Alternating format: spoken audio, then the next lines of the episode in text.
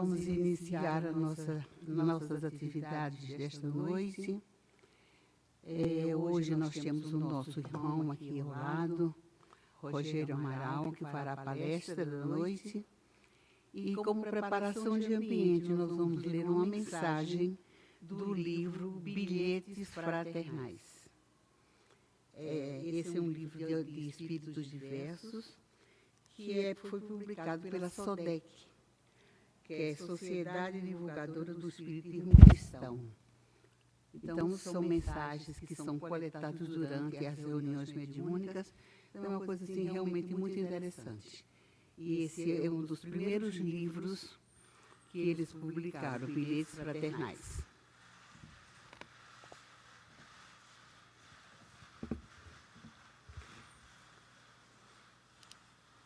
E nós vamos falar de amor hoje. Uma mensagem muito bonita do Rodrigo. Um pouco de amor.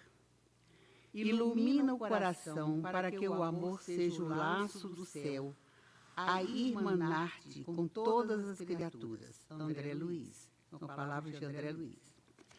O amor é o grande transformador das almas, o ser o maior tesouro da criatura, sentimento sublime reflexos radiantes do Criador. Seu desenvolvimento processa-se lentamente à medida que o espírito se esforça por cultivá-lo dentro do coração, pois só assim terá o mérito de possuí-lo. A compreensão que já temos do Espiritismo nos permite colocar um pouco de amor em tudo o que fazemos, ajudando-nos a crescer por vivenciá-lo mais intensamente. Se a dor te surpreende, levando-te à desesperação, põe um pouco de amor nos teus pensamentos e o bálsamo da esperança aliviará os padecimentos necessários ao teu progresso espiritual. Se o conflito no, no lar ameaça levantar-te ao desequilíbrio, coloca um pouco de amor nas tuas palavras e a água fria da paz momentânea anunciará a paz duradoura, que logo virá. Se a expiação ou a prova parecer maior que as tuas forças, deposita um pouco de amor no cálice dos teus sofrimentos, e o bem, estimulando-te a ação da mente, será o esforço de que precisas para livrar-te da expiação, vencendo a prova. Lembra-te de que uma dose de amor, mesmo diminuta, é em si mesma tesouro inapreciável à tua disposição desde agora.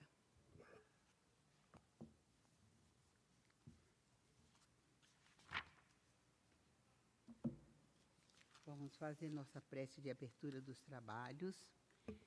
E eu gosto muito de procurar um pensamento é, dentro desses nossos amigos espirituais, né? Que mandam tantas mensagens lindas. E esse pensamento que eu vou ler antes e depois da continuação à prece de abertura é de Eurípides Barçanufo. E ele diz assim: Nunca ore suplicando por cargas mais leves, e sim por ombros mais fortes. Eurípides Barçanufo. Então, vamos que a paz do Senhor Jesus esteja sempre em cada coração. Agradecemos a oportunidade do aprendizado, da convivência fraterna que teremos e do amparo espiritual. Que, a nossa que o nosso expositor da noite esteja envolvido pelos pensamentos de amor saúde e paz que emanam de cada um de nós presente aqui nesta, nesta, neste salão. E é assim que, em nome de Deus, de Jesus, dos espíritos amigos que nos acompanham, que vamos dar por iniciado o nosso trabalho da noite. Graças a Deus.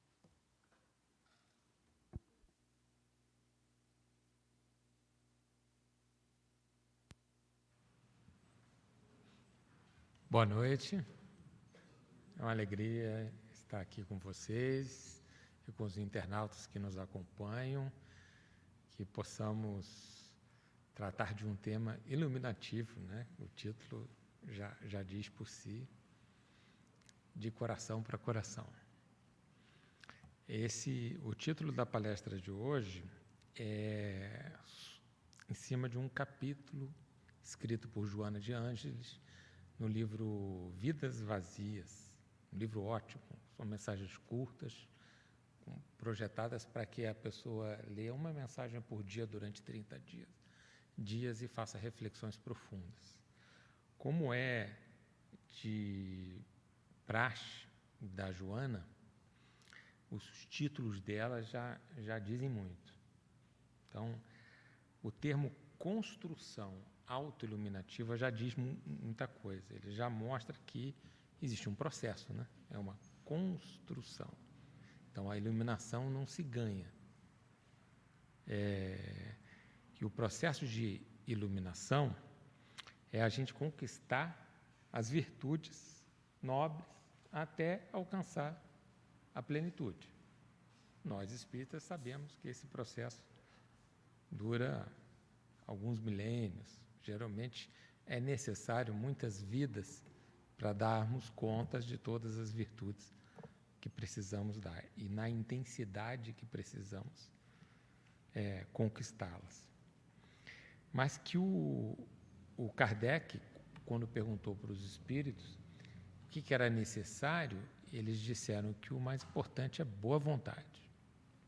Então, se a gente tem boa vontade, persistência e esforço em educar nossos pensamentos e sentimentos e dominar as nossas inferioridades, as nossas más inclinações, esse é o caminho da iluminação. Então, portanto, não é o caminho, não é a gente ficar meditando isolado no mosteiro, para quem sabe, com muita persistência, de milhões de horas de meditação, a gente se iluminar. A gente acha que é no processo de interação, de crescimento, grau a grau, para a gente chegar lá. E outra coisa que tem no título, ele fala que é autoiluminativa. Então, a palavra auto já mostra quem é o agente. Então, a iluminação não é concedida por um terceiro para a gente. Ela depende do nosso esforço. Somos nós que conquistamos. Então não adianta tentar terceirizar e achar que iluminação será ganha por acúmulo de bônus horas dedicado a alguma obra, ou algum culto, alguma prática.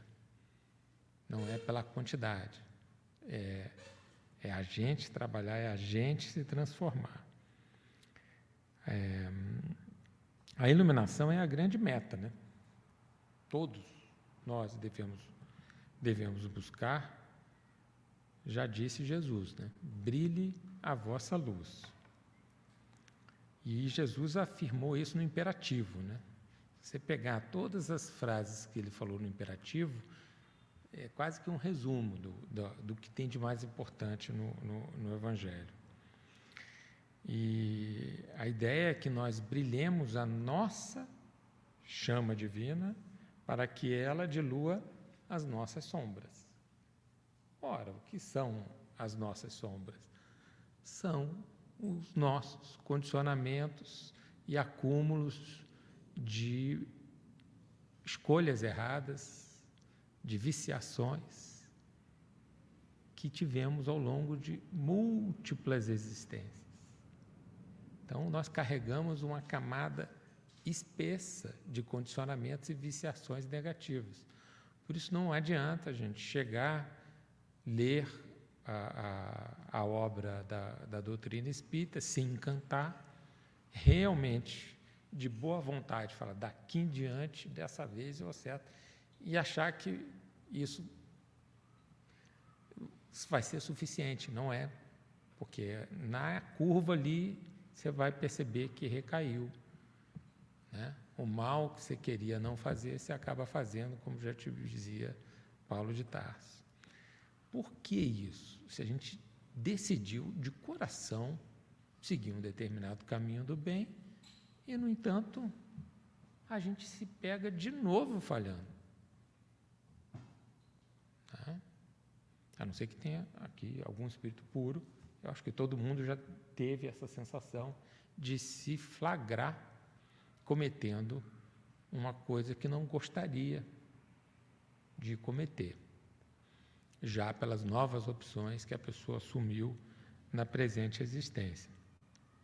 Mas é porque a nosso condicionamento que nós carregamos do passado é muito espesso. Foram milhares ou milhões de horas, de dias, de semanas, gastos com pensamento vicioso. Quantas horas de quantas existências nós gastamos em maledicência? Ou cedendo para o medo, cedendo para a inveja, dando margem para viciações diversas. Isso foi acumulando. Vocês já viram aqueles, quando a gente olha uma, uma face em erosão, né? A gente, a gente vai camadas e camadas de sedimentos. E essas nós temos que retirar camadinha por camadinha. É como se fosse uma casquinha da cebola. A cada dia, na sua persistência no bem, na repetição do bem, você vai cada vez se autodescobrindo, se autoconhecendo e vencendo e consolidando até que a virtude esteja entranhada. A meta, portanto, não é simplesmente conquistar uma virtude num nível satisfatório para nosso nível de desenvolvimento social espiritual do, do planeta. A meta é muito mais alta. Outra frase imperativa de Jesus, ele diz, sede perfeitos. Então, a meta é a perfeição, só que é uma perfeição relativa, porque é perfe absolutamente perfeito só o Pai. Então, sempre haverá algo a aperfeiçoar.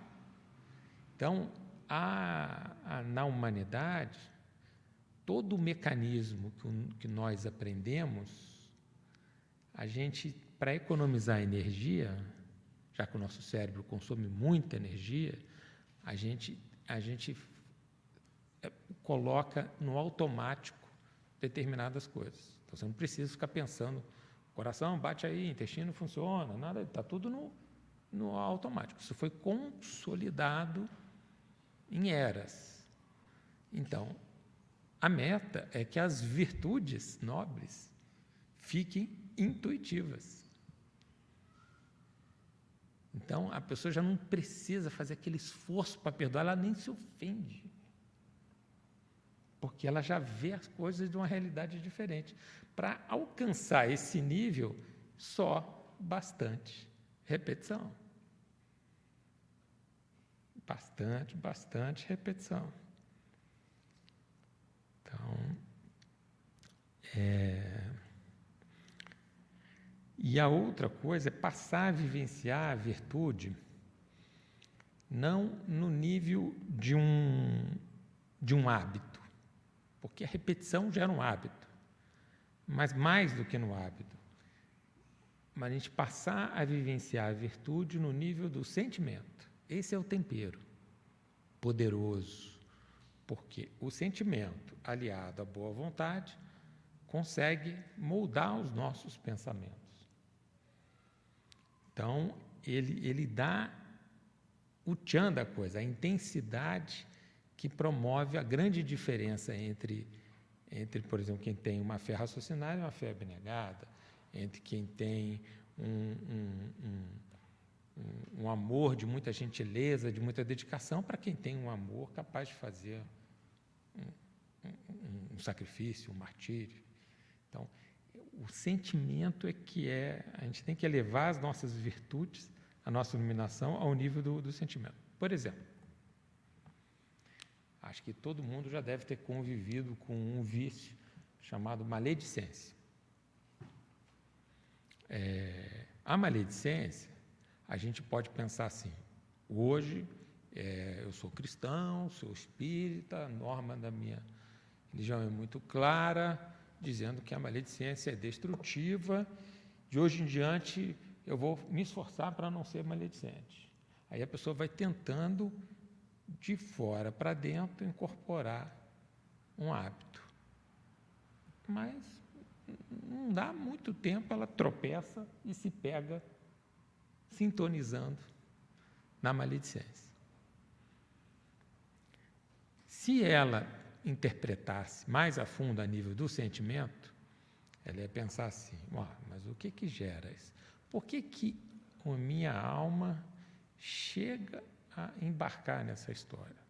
Será que é só do fato de eu ter o condicionamento de muitas vezes lá em outras vidas ter praticado? É só a questão do condicionamento? O que, que gerou esse condicionamento? O condicionamento é o orgulho.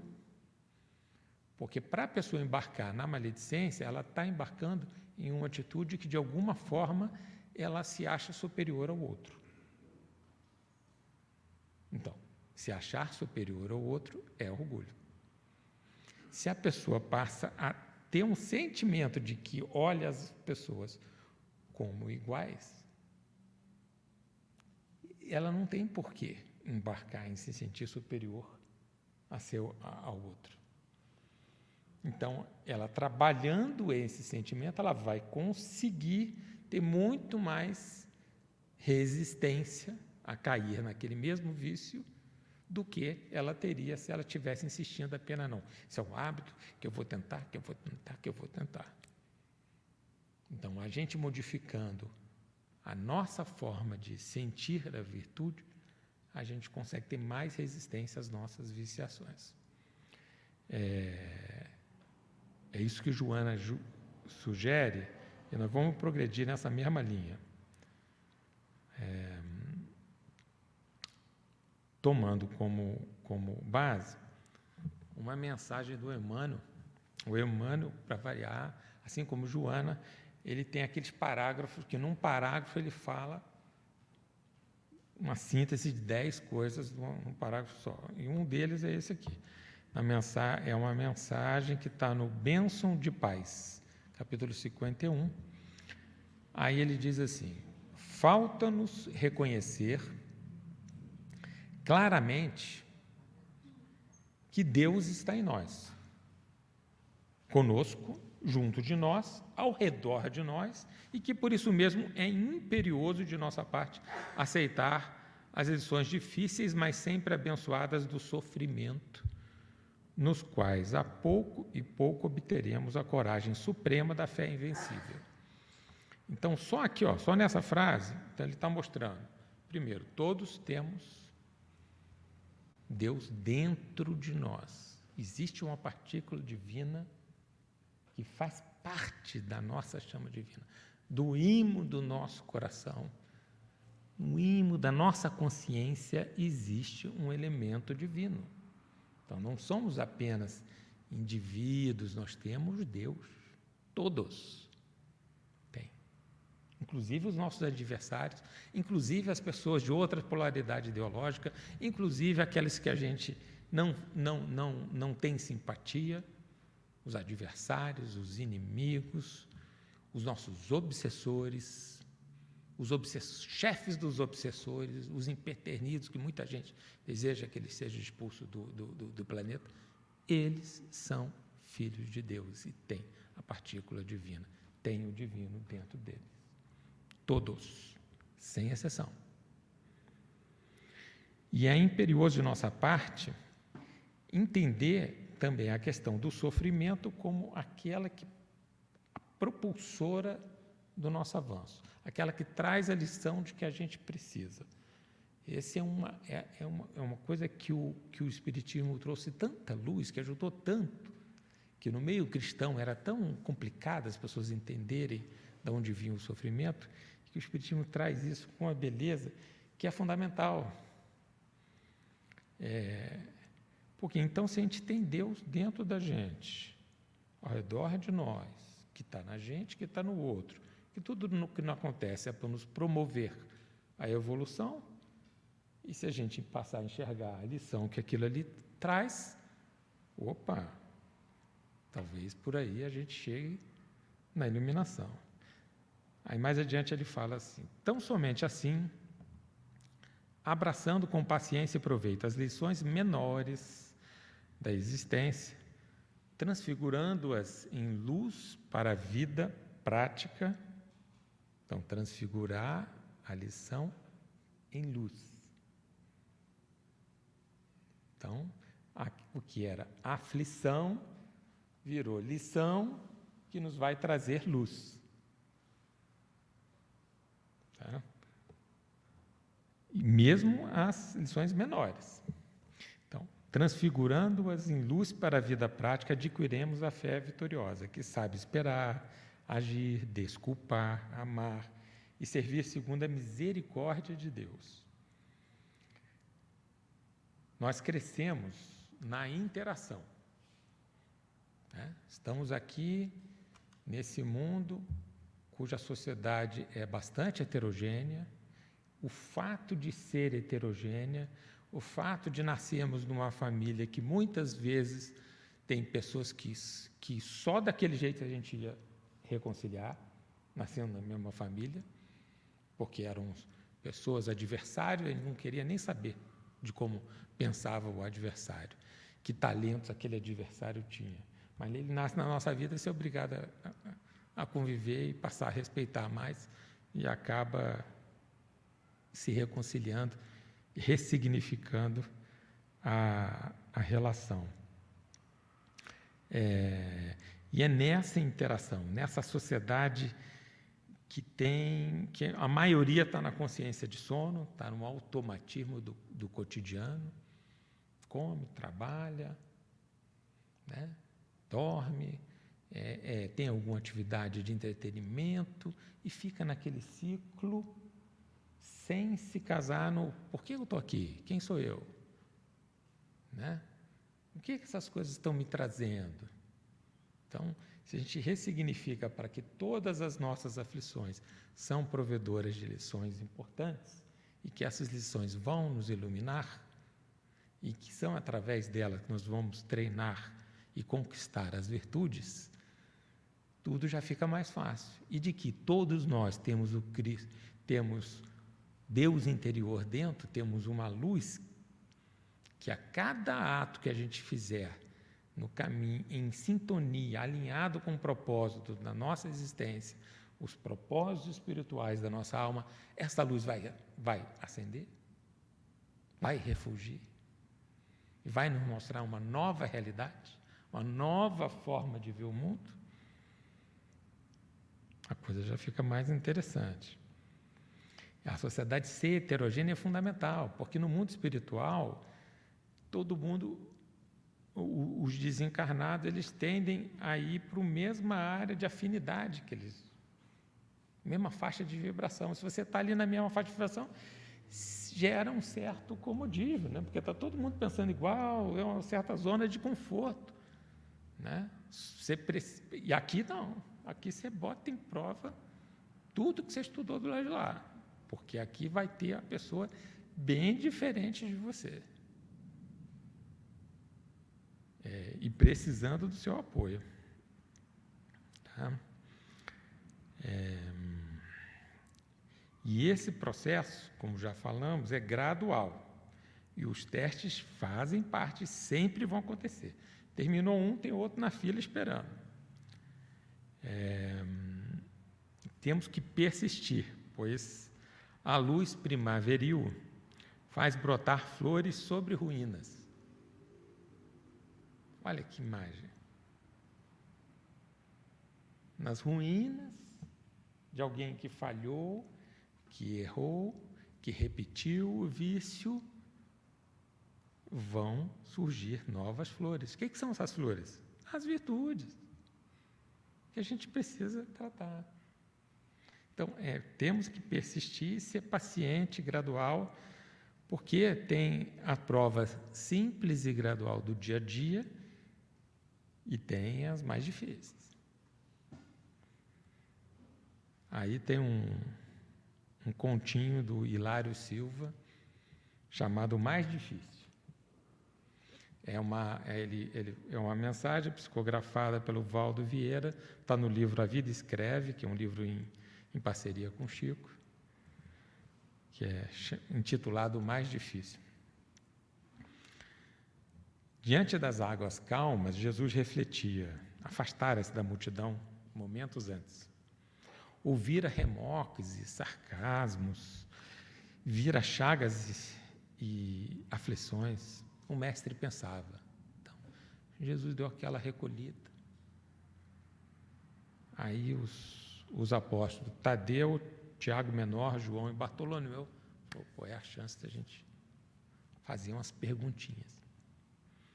Aí ensaiaram as perguntas. Senhor, disse João, qual é o mais importante aviso da lei na vida dos homens? E o divino amigo passou a responder: Amemos a Deus sobre todas as coisas e ao próximo como a nós mesmos. E qual a virtude mais preciosa? indagou Tadeu. A humildade. Qual o talento mais nobre, Senhor? Falou Tiago. O trabalho. E a norma de triunfo mais elevada? indagou Bartolomeu a persistência no bem. Então já vimos, ó. Aviso da lei é amar a Deus sobre todas as coisas e ao próximo a nós mesmos. A virtude mais preciosa é a humildade. O talento mais nobre é o trabalho. E a norma de triunfo é a persistência no bem.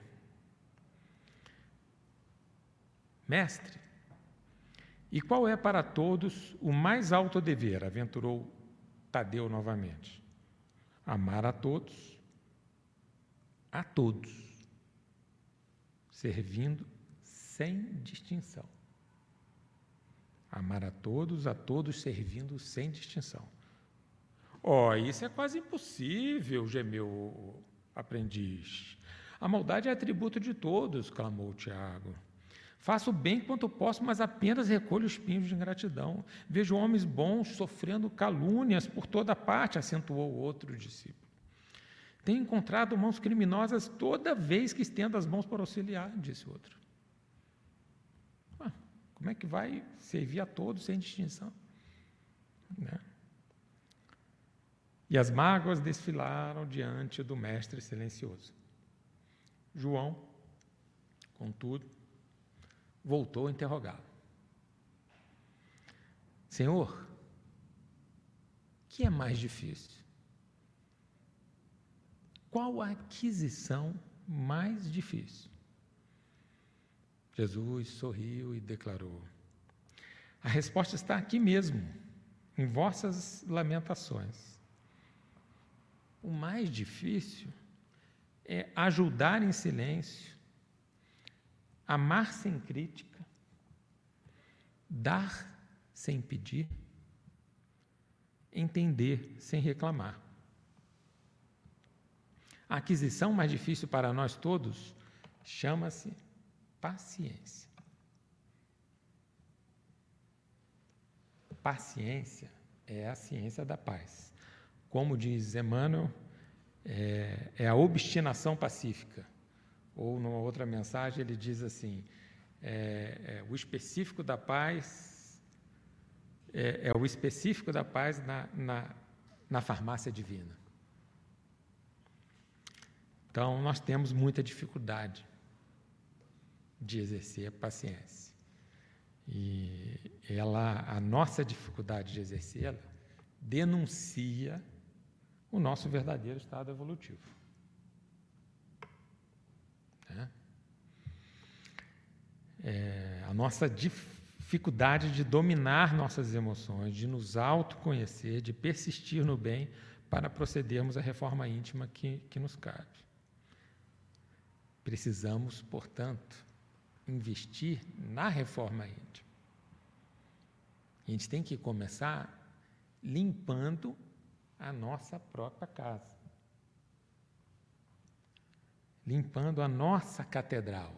Imagine-nos que somos uma catedral.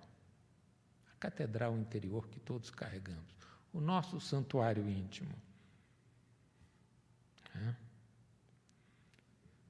A gente, na hora que acende uma luzinha, né, aprendemos a, a praticar o bem, a caridade, a beneficência, já estamos fazendo algum esforço, acendeu aquela luzinha, aprendeu a orar, fez da oração um, um, um, um hábito positivo. Aí a pessoa acende a luzinha. Quando ela acende a luzinha inicialmente, ela começa a reparar que a sujeira está pior do que ela imaginava. Lembra? São milênios de hábitos negativos consolidados. As nossas sombras não são brincadeira. É... E aí a gente acende a luzinha, aí que a gente vê que a faxina vai ter que ser brava. A gente percebe que os nossos vitrais não estão sujos, estão imundos. Tem muita coisa para ser limpa. É mais ou menos assim: a pessoa que faz, que vai fazer uma cirurgia de catarata e fala: não, em casa está tudo organizado, está tudo nos trinques, está tudo limpo, beleza, certinho. Aí faz a cirurgia de catarata. Na semana seguinte ela volta, não, mas agora essa sujeira aqui, que estava esse negócio, ela começa a reparar um monte de coisa de nível de sujeira que antes ela não tinha reparado. Foi só trocar lente. Aí, a, a sujeira não estava lá, a sujeira estava lá. Apenas ela acendeu, ampliou o nível de percepção, ganhou consciência sobre a sujeira que estava na sua própria casa, que antes ela achava que, que, que não tinha. Então, cada vitória pequena, cada negatividade que nós vamos faxinando, a luz vai iluminando um pouco mais o ambiente de nossa casa mental. Por conseguinte, a gente vai discernindo melhor o tanto de sujeira restante que tem, e aí vão se animando a usar ferramentas melhores para essa limpeza. E vamos progressivamente utilizando cada vez mais o pano da compaixão, o detergente do perdão, a escovinha do desapego, o balde da indulgência, a água do amor, o óculos da gratidão e a vassoura do esquecimento. Quanto mais limpeza, mais luz, mais ponderação, mais admiração por reencontrarmos nosso potencial e nos identificarmos com o divino em nós. Zelar pela limpeza do nosso interior gera um ânimo progressivo porque você vai vendo que, opa, agora já está mais limpo, está melhor do que estava no passado, está melhor do que estava algum tempo atrás. E você vai animando. E a gente vê que não adianta também contratar terceiro. Não é obra para terceirização. Não adianta. Se você contratar uma faxineira, vai lá passar, passar, passar, passar, e não vai sair. Só sai com a gente. E só sai mais se a gente usar uma marca de, desse ferramental uma qualidade premium. É a marca que tem sentimento.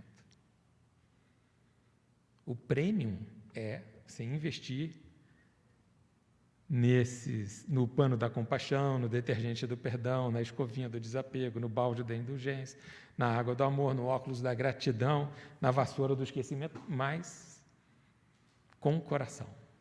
Coração e mente juntos.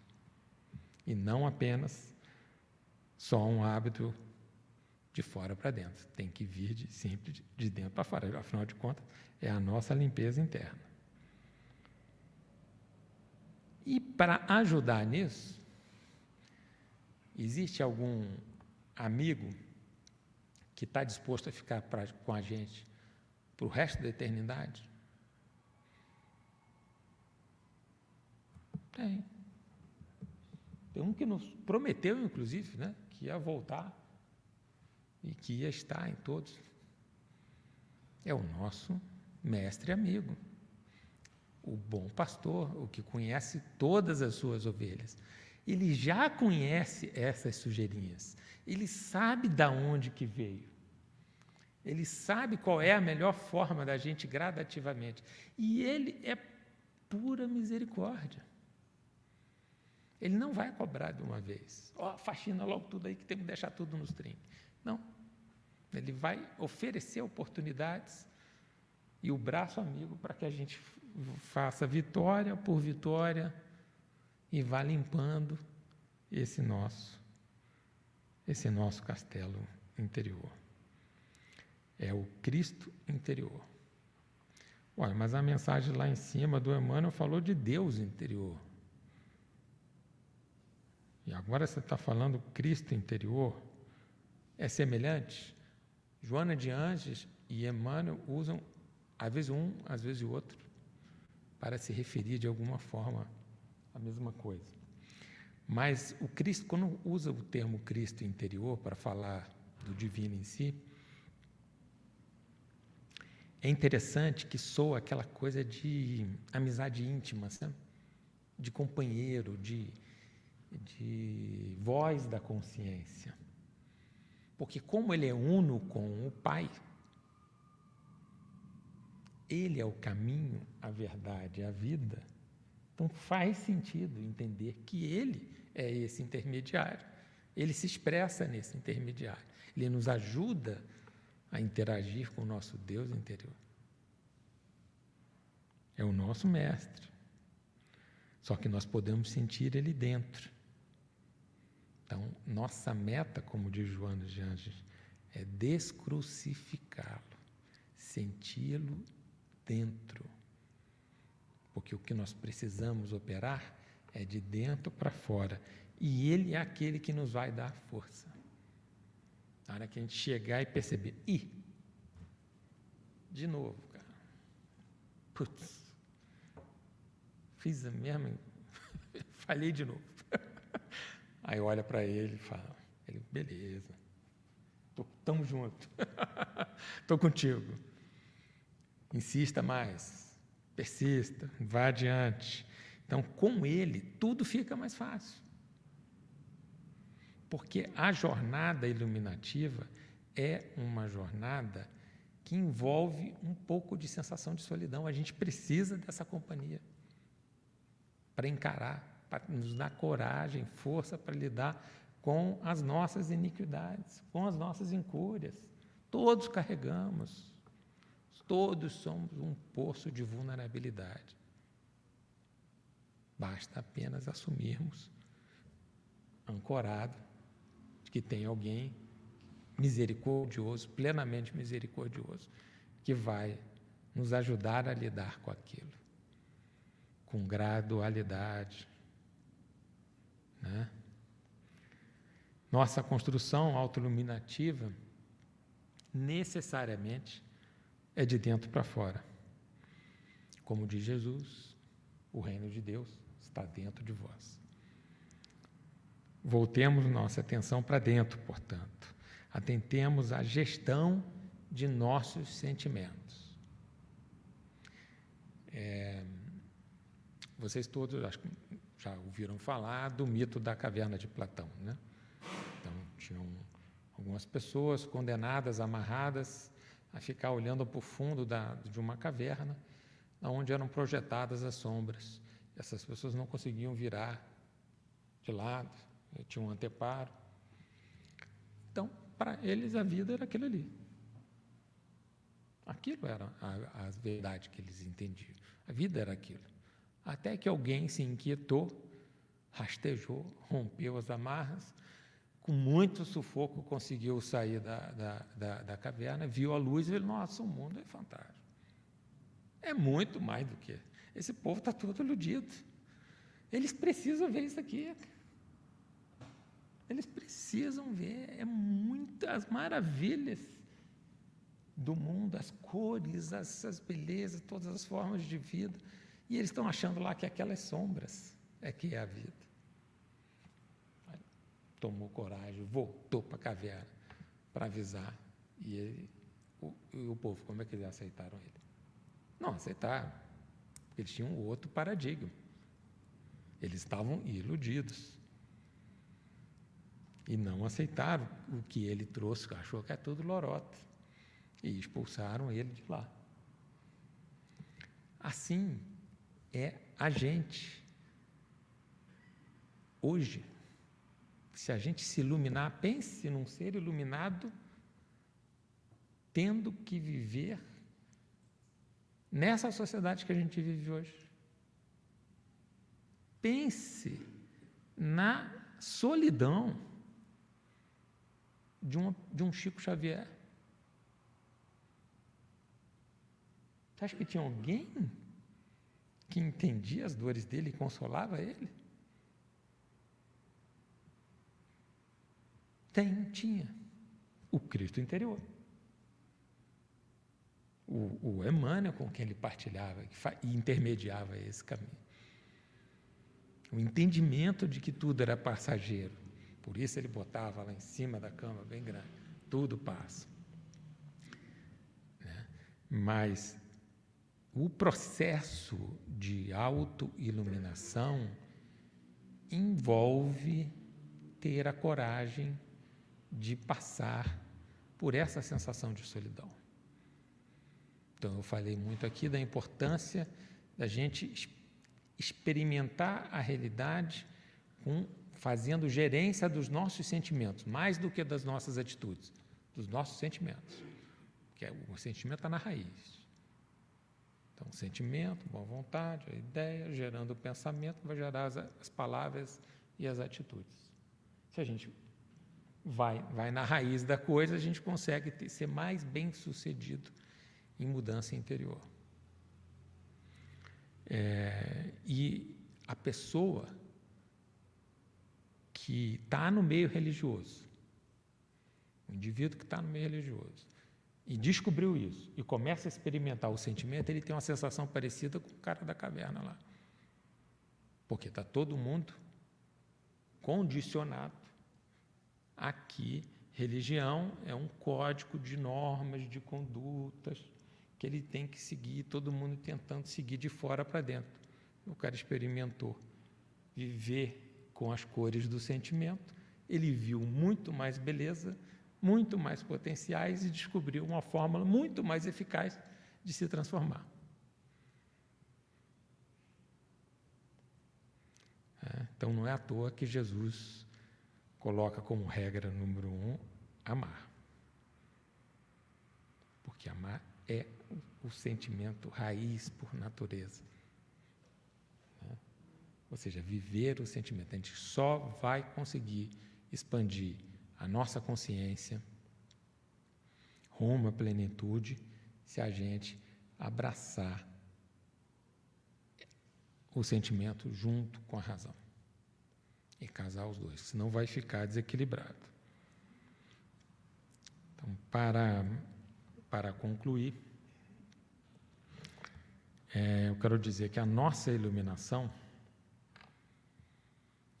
não será um prêmio. Ela será obtida por nós mesmos nas vitórias pequenas, cotidianas, graduais e persistentes em sucessivas vidas. sobre as nossas más inclinações. Então, o que a gente tem que botar como alvo são exatamente da, trazer luz, luarizar as nossas sombras, como diz a Joana, né? ela gosta dessa expressão, luarizar as nossas sombras, sempre de dentro para fora. De braços dados, com o nosso Cristo interior.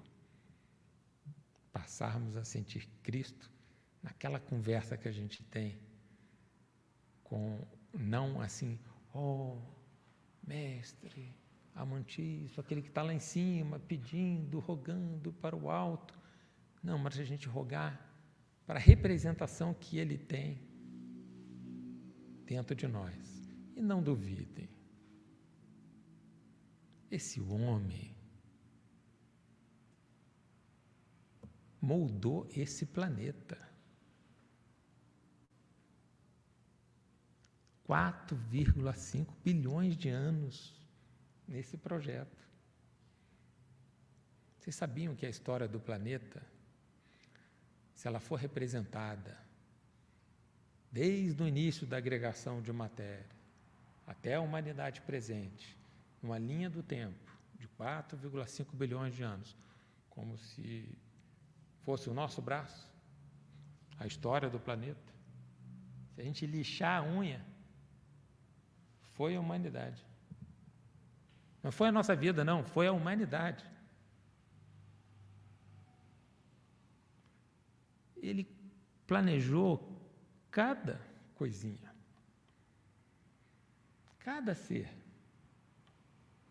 Ele nos conhece por nome, sobrenomes, porque já tivemos, nós somos muitos, em um só. Ele tem plena condição de ser aquele que está em tudo, é o gerente, é o governador e que está também em nosso coração. Muito obrigado.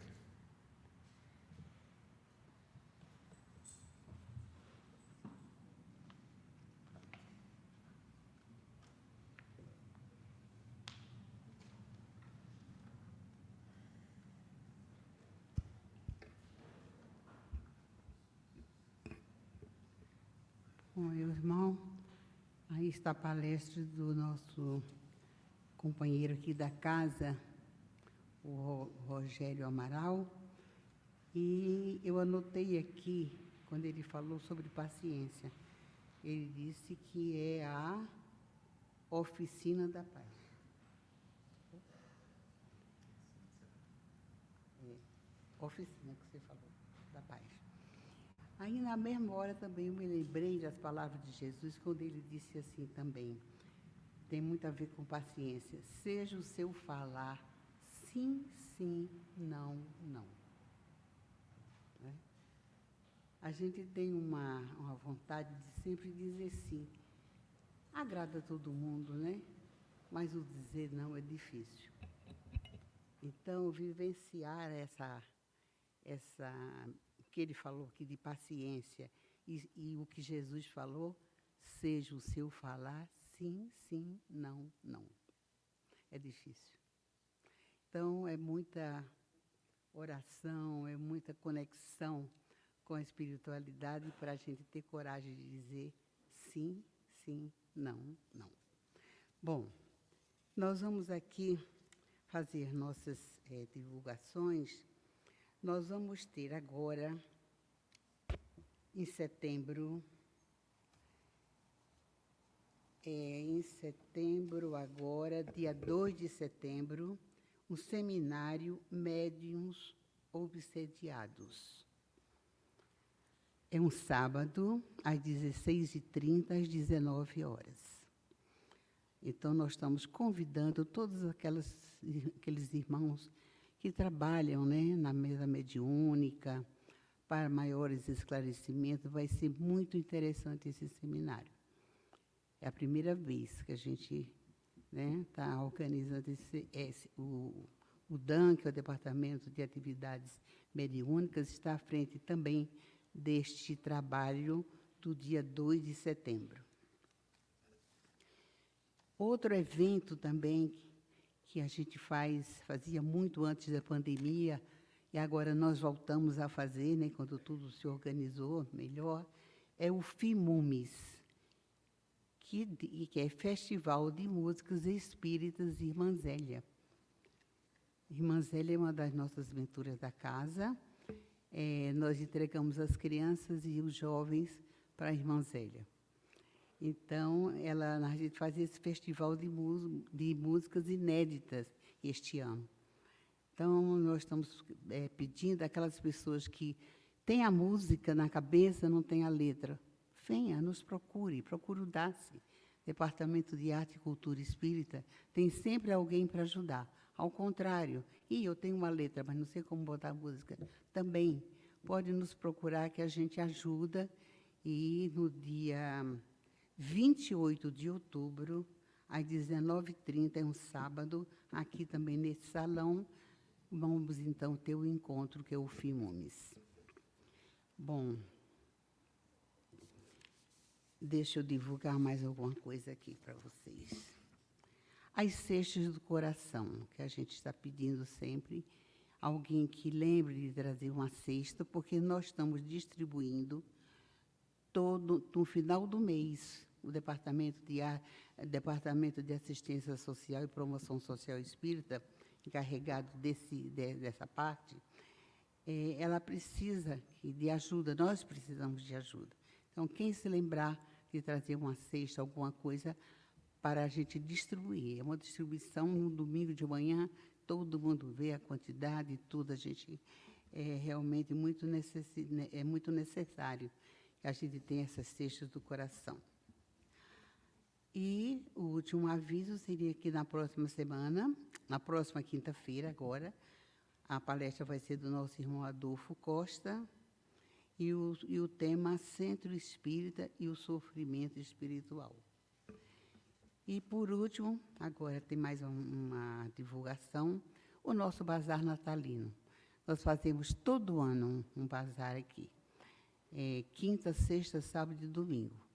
É, tudo ainda vamos divulgar com cartazes, tudo, mas faz crer que, que, ele se realize em novembro, a segunda semana de novembro. É, a gente está tentando fazer o mês de novembro, que tem muito feriado, mas a gente está encaixando o nosso bazar para a segunda semana de novembro. Nós, vocês vão ver o cartaz, depois vão ver a divulgação com datas e horários mais, mais certos. E agora nós queríamos convidar a Lucimar. Lucimar é coordenadora do Departamento de Arte e Cultura Espírita, que ela vai dar uma palavrinha para vocês.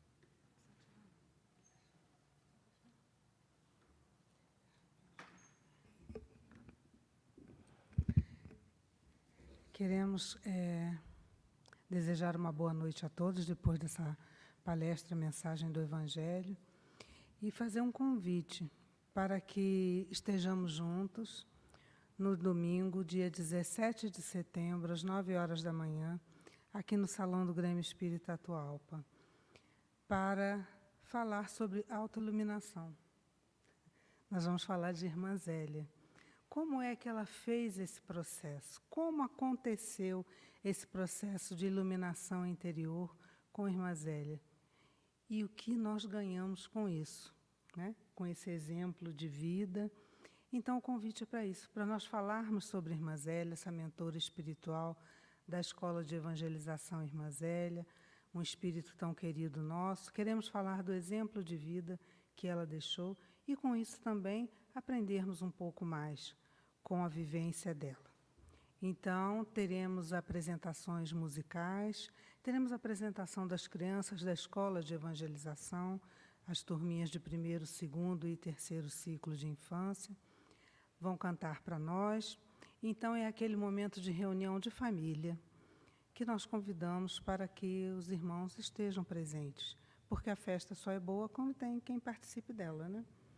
Então, repetindo, agendem-se, por favor, marquem lá direitinho esse domingo de manhã, 17 de setembro. Muito obrigada.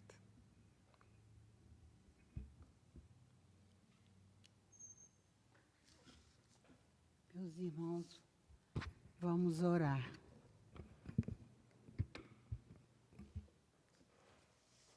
E, como eu disse na prece inicial, nós deixamos uma frase de Eurípides Barçanufo como reflexão.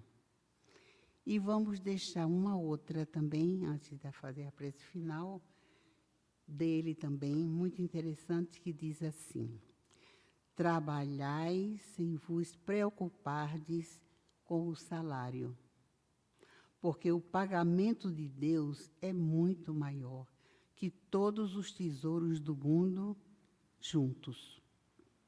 Cumpre os vossos deveres e basta. Veja como é fácil. Cumpre os deveres e basta. Que o Pai Celestial possa derramar suas bênçãos de serenidade, esperança e fé sobre nós aquecendo-nos o coração com ânimo e coragem. E com a permissão de Deus, de Jesus e dos Espíritos que trabalharam conosco, nós vamos dar por encerrada a nossa reunião desta noite, dizendo graças a Deus.